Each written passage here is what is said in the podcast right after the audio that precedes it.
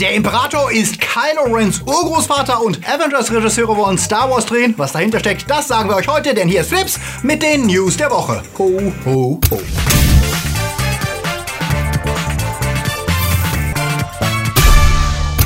Die Themen der Woche. Mary Poppins sorgt für Ärger. Kevin allein und erwachsen. Steam verprellt Spieleentwickler. Spider-Man singt Weihnachtslieder. Aladdin schockt seine Fans und großes Weihnachtsgewinnspiel. Flips wird im Dezember unterstützt von unseren Flips Guardians. Akoya, Anja Scholz, Alec Thrasher Newhold, Onno Treipholz, Dennis Heide, Kati Uzumaki, Daniel Schuh, Marc-André Schreiber, Toni Barth, Derby, Dominik Richter, Silko Pillasch, Luca Kamens, Sepp Kerschbaumer, JFK Faker, der Twaslöper und T-Unit CB. Ein großer Dank geht natürlich auch raus an unsere Flips Junior Guardians. Vielen Dank für euren Support. Wenn ihr auch unter der Woche keine Flips News verpassen wollt, dann folgt uns doch auf Twitter, Facebook oder Instagram. Übrigens, wir wollen dieses Jahr noch die 1500 auf Instagram knacken. Also, wenn ihr uns da noch nicht folgt, jetzt wäre der passende Moment. Seit Donnerstag läuft das Sequel von Mary Poppins in den Kinos und verschafft Familien fluffig leichte Feiertagsunterhaltung. Die Kritiker und die Zuschauer sind zufrieden mit der Rückkehr des zauberhaften Kindermädchens und auch diejenigen, die am Film gearbeitet haben, sind rechtschaffend stolz auf ihre Arbeit. Einige von ihnen sind allerdings auch sauer. Dazu gehören einige Special Effect Profis, die erst im Kino festgestellt haben,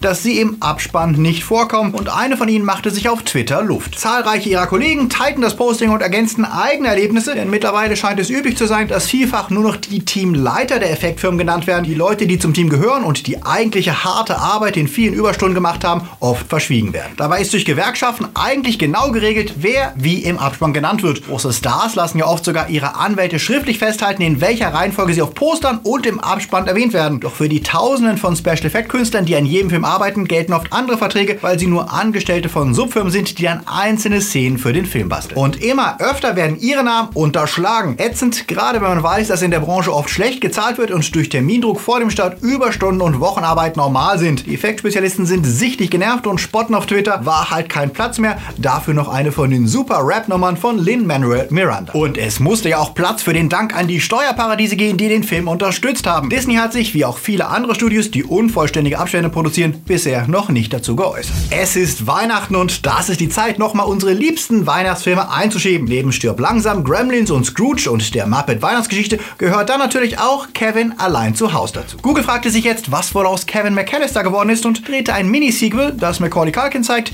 der die Gangster mittlerweile bequem per Sprachsteuerung abwehrt. Das ist nett gemacht, aber nur ein Teil von Culkins Comeback. Nachdem der ja teilweise völlig abgestürzt und weg vom Fenster war, hat er sich mittlerweile wieder ganz gut berappelt und ist Herausgeber der Comedy-Website Bunny Ears, die satirische Artikel und Comedy-Videos produziert. Im Zuge der Website ist Mac derzeit auch gerade häufiger bei anderen YouTubern zu Gast und zwar bei sehr coolen, wie den Jungs von Red Letter Media, mit denen er sich zusammen den furchtbaren Kevin allein zu Haus 4 anschaute und kommentierte und beim Angry Video Game Nerd, den er als Pizzaboy verkleidet zwingt, schlechte Home Alone Videogames zu zocken. Das ist extrem nerdig und sehr unterhaltsam und zeigt, dass aus dem Jungen ja doch noch was geworden ist. Reingucken lohnt sich mal und die Links zu allem packen wir euch in die Beschreibung. Apropos Weihnachten, im genialen Spider-Man A New Universe gibt es ja jede Menge Gags vom krepeligen Merchandise bis zu verunglückten Weihnachtsliederalben, die Spider-Man angeblich rausgebracht hat. Ein Vorgeschmack davon ist ja sogar im Abspann zu hören. Und das scheint Sony jetzt inspiriert zu haben, den Gag noch etwas weiter zu treiben. Denn sie haben tatsächlich ein Album mit fünf Titeln herausgebracht und Chris Pine singt als Spider-Man-Klassiker wie Spidey Bells, Deck the Halls und so weiter.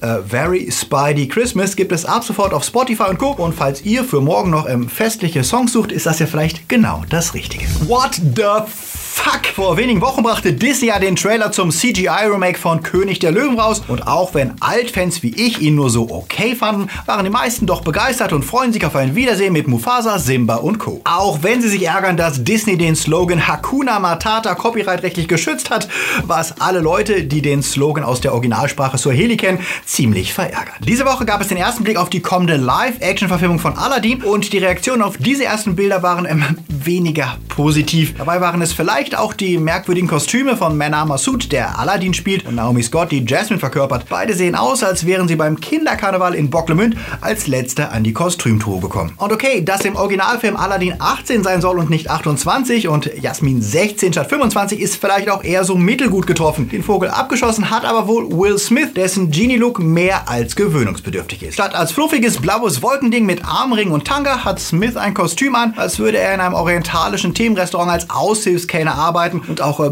Bart und Bommel sehen irgendwie wow aus. Die Reaktionen auf Twitter waren dementsprechend eindeutig von Kill It With Fire über Versuche, ihn auf Photoshop zu korrigieren, bis zur reinen Verleugnung. Nicht gut für Disney, aber auch nicht für Entertainment Weekly, die diese Bilder stolz exklusiv präsentierten. Smith beeilte sich auf Instagram auch sofort um Schadensbegrenzung und erklärte, die Bilder seien ein spezielles Fotoshooting für Entertainment Weekly gewesen und nicht der finale Look des Films. Das wäre nur eine menschliche Verkleidung des Genie, ansonsten sei der blau und CGI animiert. Was schön und gut ist, aber die generelle Geschmacklosigkeit der Kostüme nicht ganz vergessen lässt und auch nochmal daran erinnert, dass ein Schauspieler wie Will Smith, der eigentlich immer nur sich selbst spielt in jedem Film, vielleicht generell nicht die ideale Besetzung für einen formwandelnden Genie Tausendsasser ist, der über Millionen von verschiedenen Stimmen verfügt. Smith sagt, er freut sich, den Genie mit Hip-Hop-Style aufpeppen zu können, wobei man fragen kann, was Hip-Hop in Aladdin zu suchen hat. Obendrein ist Will Smiths Musik ja wohl so nah an Hip-Hop wie André Rieu an Death Metal. Und ehe wir es vergessen, bei all dem Trubel um Genie, Jafar sieht auch echt schlimm aus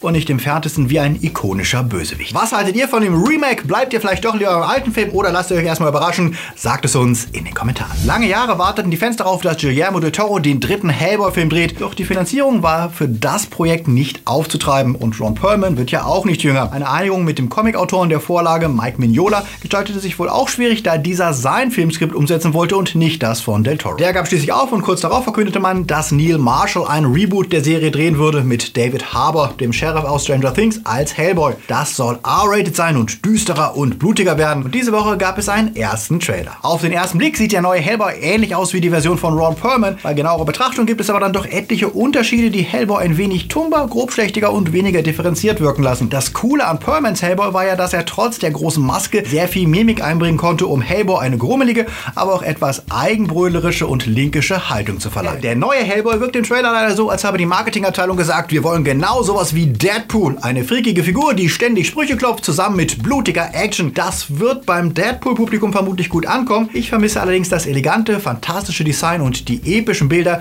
die Del Toro seinen Film verlieh. Bei ihm war Hellboy Teil einer mythischen, düsteren Märchenwelt voller Geheimnisse und das sah man jedem Set an. Das Reboot scheint mehr auf Gewalt und reine Comedy zu setzen und hat anscheinend auch ein deutlich niedrigeres Budget, was vermutlich an der Kinokasse besser funktioniert, aber auch deutlich langweiliger anzusehen ist. Sagt mir eure Meinung dazu. Findet ihr ihn vielleicht gerade so cool als Deadpool-Abklatsch? Unten in den Kommentaren. Star Wars. Während Fans noch immer hoffen, dass sie vielleicht sogar schon morgen oder zumindest vor Ende des Jahres den neuen Trailer zur Episode 9 zu sehen bekommen und J.J. Abrams von den On-Location-Drehs in Wadi Rum in Jordanien schwärmt, die einfach mal die großartigsten Landschaften bieten, nehmen zwei andere Star-Regisseure die Saga ins Visier. Nachdem sie sich derzeit in der Endphase der Arbeiten an Avengers Endgame befinden, wird es für die Russo-Brüder langsam Zeit darüber nachzudenken, was sie als nächstes machen können. Bei einem Q&A zu Infinity Wars, das von Collider ausgerichtet wurde, verrieten die beiden, dass sie liebend gerne mal einen Star Wars-Film drehen würden. Joe Russo sagte, wir sind mit Star Wars aufgewachsen. Mit Elf habe ich tagelang im Kino gesessen und das Imperium schlägt zurück wieder und wieder gesehen. Es war ein riesiger Einfluss für uns, als wir aufwuchsen. Natürlich würden wir sehr gerne mal einen Star Wars-Film drehen, gerade haben wir aber noch alle Hände voll zu tun mit diesem anderen Film. Und da müsste sich natürlich auch noch eine Story finden, die sich für sie zu erzählen lohnt. Bisher galt ja immer, dass Disney Lucasfilm und Marvel-Regisseure nicht vermischte, um Kevin Feige keine talentierten Leute wegzunehmen. Aber nachdem Taika Waititi jetzt als Regisseur für eine Folge der Mandalorian-Serie verpflichtet wurde, scheint es nicht ausgeschlossen, dass auch die Russo-Brüder nach dem neuen Avengers mal einen Star Wars-Film ins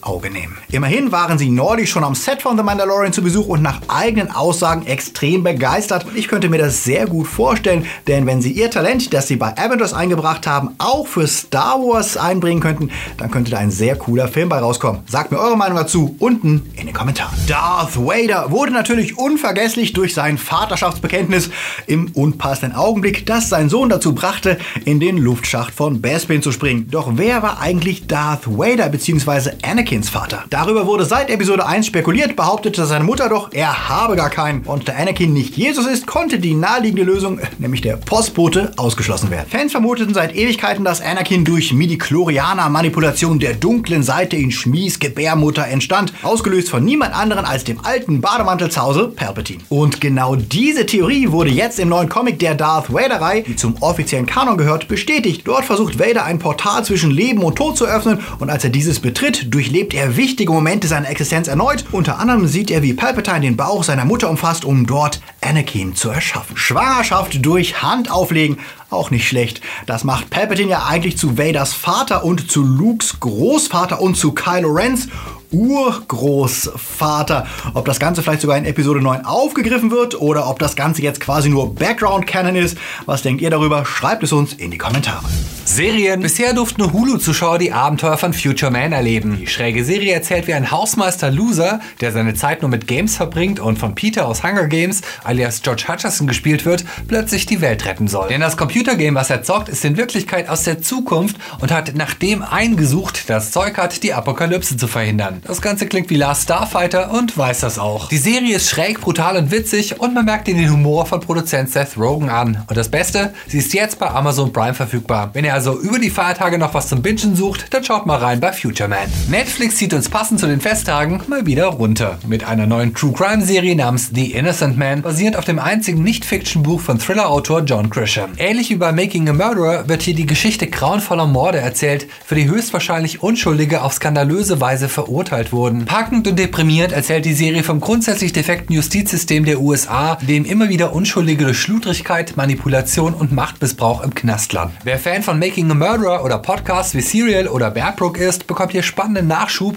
der einen mit viel Zweifeln an der Justiz zurücklässt. Wenn ihr wie wir Fans der Hansen Studios seid, also der Muppets, Fraggles und Co., dann kennt ihr vielleicht auch noch die Spielfilme, die das Studio in den 80ern produziert hat. Labyrinth mit David Bowie und der dunkle Kristall, der uns in eine fantastische Welt voller Gelflinge, Skexe, Hundemonstern und Käferarmeen entführte. Zu unserer großen Freude hat Netflix sich ja mit Hansen zusammengetan, um eine Prequel-Serie zu produzieren, die erzählt, was vor dem Film passiert ist. Diese Woche enthüllte Entertainment Weekly erste Bilder der neuen Gelflinge Ryan, Bria und Deed, um die sich die Serie drehen wird. Und sie verrieten die All-Star-Stimmbesetzung, die sich wirklich hören lassen kann. Dabei sind Taron Egerton, unser Exi aus der Kingsman-Reihe, Helena Bonham Carter, Luke Skywalker himself, Mark Hamill, Andy Samberg, Alicia Vikander, Simon Peck und Anya Taylor-Joy und Nathalie Emanuel aus Game of Thrones. Und hinter den Kulissen wirken wieder die Künstler mit, die den Film damals so einzigartig machten. Brian Froud und das Hansen-Team, das einmal mehr die Puppenhelden zum Leben erweckt, wenn auch mit digitaler Unterstützung. Wann genau der dunkle Kristall Age of Resistance startet, ist noch nicht sicher, aber wir rechnen mit der ersten Jahreshälfte 2019. Wenn man derzeit nicht gerade grindet, um die letzten Figuren bei Super Smash Bros. Ultimate freizuschalten oder die letzten Missionen in Red Dead Redemption 2 zu erledigen, dann hat man ja diese Woche noch Zeit, sich zu freuen, denn Don't Not kündigte den Release-Termin für die zweite Episode der zweiten Staffel von Life is Strange an. Am 24. Januar werden wir erleben, wie es mit Sean und seinem kleinen Bruder Daniel weitergeht. Und als Vorgeschmack gab es vom Studio etwas ganz Besonderes, denn statt ersten Bildern aus dem Spiel haben sie einen Clip veröffentlicht, in dem sie das Ende der ersten Episode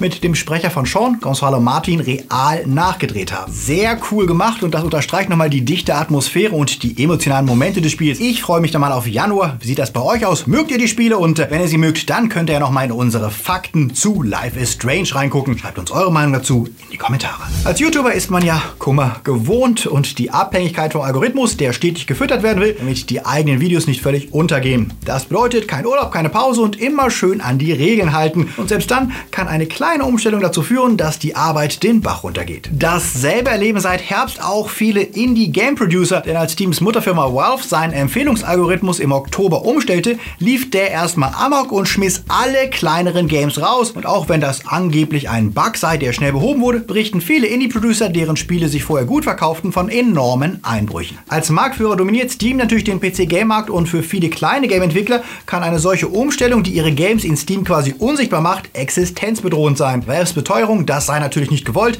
hat einen faden Beigeschmack, da sie mit einer weiteren Änderung einhergeht. Bisher mussten Game-Entwickler 30% ihrer Gewinne an Steam abgeben, dafür, dass sie im Store präsent sind. Seit kurzem werden extrem erfolgreiche Spiele, die 10 Millionen und mehr umsetzen, aber bevorzugt, sie müssen nur noch 25% abgeben. Das sind natürlich hauptsächlich die hochpreisigen AAA-Titel, die kleineren Games, die oft von extrem kleinen, manchmal sogar nur Ein-Mann-Teams entwickelt werden und oft extrem kreativ und innovativ sind, müssen weiterhin 30% abgeben und werden damit noch zusätzlich benachteiligt. Valves Entscheidung ist wohl als Reaktion auf neue Konkurrenz zu sehen, die große Publisher davon abhalten soll, zu anderen Game-Plattformen zu wechseln oder ihren eigenen Store aufzumachen. Für Indie-Entwickler, die für den Großteil der Games auf Steam sorgen, ist das ein Schlag ins Gesicht. Bezahlen sie doch letztlich die großen Studios mit durch ihre höheren Abgaben. Spielt ihr am PC und wenn ja, kauft ihr euch die Sachen auf Steam, im Laden oder an einem der anderen Online-Shops und wenn ja, dann lieber AAA-Titel oder doch viele kleine Indie-Games. Sagt es uns in den Kommentaren.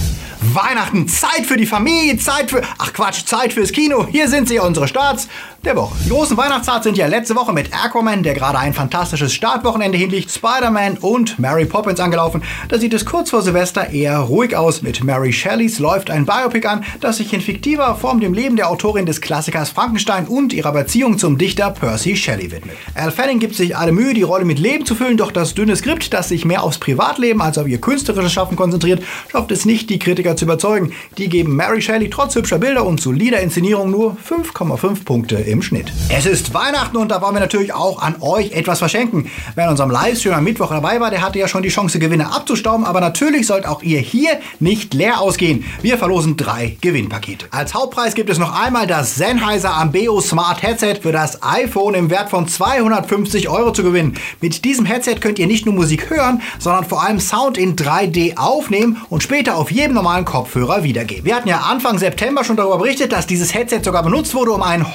Horror-Kurzfilm aufzunehmen, der in London Premiere feierte. Das Ambeo Smart Headset nur für das iPhone gibt es einmal zu gewinnen. Dazu gibt es noch ein extrem kuscheliges, cooles Deadpool-Einhorn und eine sehr detaillierte Predator-Maske. Die Sachen sind der Hauptpreis und als zweiten und dritten Preis gibt es noch zwei Pakete ebenfalls mit dem süßen Einhorn und der Predator-Maske, damit ihr kuschelig und gut verkleidet ins neue Jahr gehen könnt. Alles, was ihr machen müsst, um eine Chance auf die Gewinne zu haben, ist uns euren absoluten Lieblingsfilm aus diesem Jahr und den Film, auf den ihr im nächsten am gespanntesten seid, in die Kommentare zu schreiben, mit einem kleinen Satz, warum das so ist. Das Gewinnspiel läuft bis zum 4. Januar 2019 und es gelten wie immer unsere Gewinnspielregeln, die wir euch unten verlinkt haben. Wir bedanken uns bei Sennheiser und bei 20th Century Fox, die uns die Preise zur Verfügung gestellt haben und wünschen euch viel Glück. Wenn ihr auch zwischen unseren Sendungen keine News verpassen wollt, dann folgt uns auch auf unseren Social Media Accounts auf Instagram, da hätten wir gerne noch bis zu Jahresende 1500 Follower, auf Twitter und natürlich auf Facebook. Da gibt es jeden Tag News und wenn ihr es noch nicht geguckt habt, dann klickt euch jetzt rein in unser Video vom letzten Freitag.